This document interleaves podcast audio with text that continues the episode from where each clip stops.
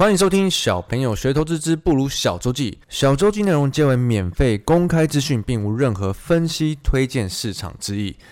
在金融市场，我们应该要查证事实，而不是随着金融圈媒体起舞，造成每天不必要的担心。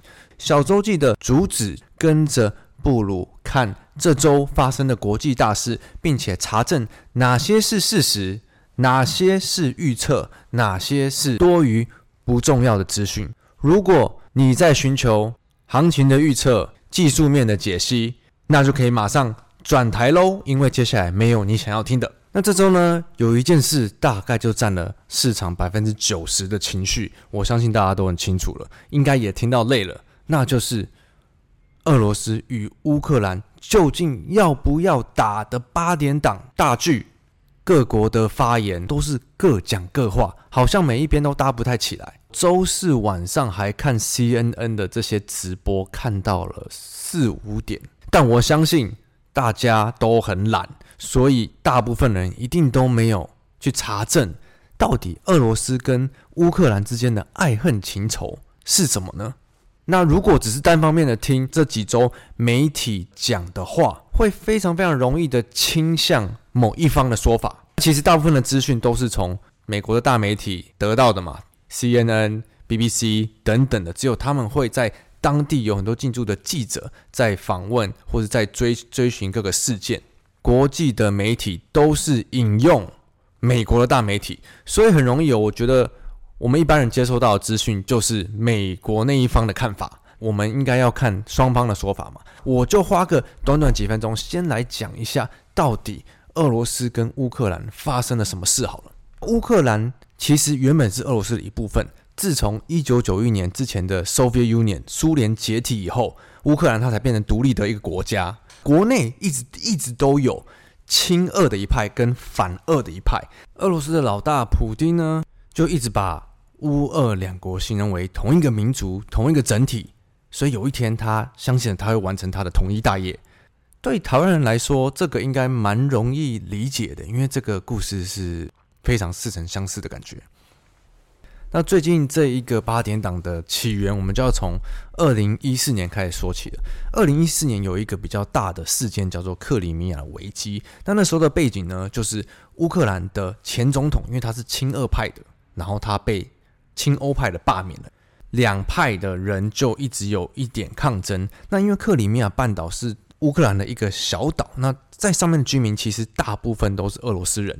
然后他们举举行了一场公投，投票率高达八十六趴，然后其中有九十六趴投了同意回归成为俄罗斯的一份子。那当然，乌克兰跟西方的国家都不同意啊，并且拒绝承认这个公投的结果。普丁呢，当然没有在插销，他就是直接派兵占领了这个半岛，然后让他们举行公投，照他们的意思。同年呢，乌克兰又有另外两个区，可能像是省吧，呃，叫做顿内斯克跟卢甘斯克。最近新闻也一直有出来，他们也是在靠近俄罗斯的边界，然后也是非常的亲俄派。同一年，二零一四年，他们也自行宣布了，他们要脱离乌克兰。变成有自治权的区域，虽然还是隶属于乌克兰，但是大家都觉得这一定是俄罗斯搞的鬼。那所以从二零一四年以来，这两个地区就跟乌克兰一直有内战，就是这两个区域被称为乌克兰的叛军。他们跟这两个地区的内战，从二零一四年打到现在也已经八年了。那经常都有这种小规模的冲突。好，那这就是很简单的两国之间的背景。我们回到最近的情形好了，现在乌克兰的总统他是亲欧派的。他一直想要带领乌克兰加入北约。所谓北约 （NATO） 呢，就是一个组织，在第二次世界大战后，为了巩固这个欧洲这一区的军事安全，所以包括了美国、加拿大、英国、法国等等这些大大的欧欧美国家共同组成的军事联盟，叫做北大西洋公约组织（北约），简称 NATO。那因为俄罗斯其实。很多年来都很不满北约的规模越来越大，然后有一些前苏联的成员也加入了，例如乌克兰。在去年底，NATO 北约就有举办大规模的军演，所以普丁就其实一直很不爽。近期的俄罗斯的军事演习，其实某种程度上应该就是要逼迫西方认真看待这个所谓他们北约不会往东扩张的要求，所以才有了现在这个背景。俄罗斯目前有大量的兵力在他们的边境，然后欧美国家一直宣称着他们在近期内要入侵乌克兰。那这出戏就从上周五晚上开始演的。美国先是宣称俄罗斯要在二月十六入侵乌克兰，很精准，所以市场整个下趴。但是同时间，俄国的大使是痛批根本没有根据。那我前几天有在我的 Telegram 上 po 一个影片哦，美国的记者也很好奇，在问白宫的发言人：“你们到底有什么证据呢？”可是白宫的发言人一直说不出一个证据，他只说了出来：“根据我们这个保密的这些消息，我们知道一些证据。”记者就说：“那是什么证据呢？”然后就两边一直跳针，结果白宫的发言人就生气了：“你不相信我们的，你就去相信俄罗斯说的就好啦。”记者跟发言人的冲突发生了不止一次，所以听起来比较像是单边的。一直美国在宣称俄罗斯要打，俄罗斯要打，同时间俄罗斯一直说我没有要打，我只是在演习，我真的没有要打。那到了二月十六，真的也没有打，所以同时间我们就看到很多俄罗斯这边有趣的发言，例如说俄罗斯的外交部发言人说，美方炒作俄军入侵的日期，这个要设好闹钟，不然要睡过头喽，等等的这种很多的发言。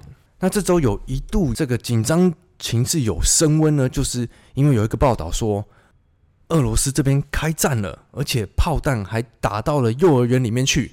然后报道上面还有一个照片，就是一个墙壁有一个嗯，可能没有特别大的洞，但我们好好查证以后发现呢，这个幼儿园的炮弹就是我们刚刚有提到的自行宣布脱乌的卢甘斯克这个省份这个区。跟乌克兰本身在打，就是这已经打了八年的内战。那所谓的卢卢甘斯克就是他们的叛军嘛，所以其实这个冲突是一直都在发生的。那可能就是因为现在的整体的情势，让大家去用放大镜去看了这件事。那其实目前是还都在喊话。然后呢，俄罗斯也宣称他们从边境撤军，因为这只是一场军事演习。那我们以为这件事就结束了吗？没有哦，因为美国拜登又发言了。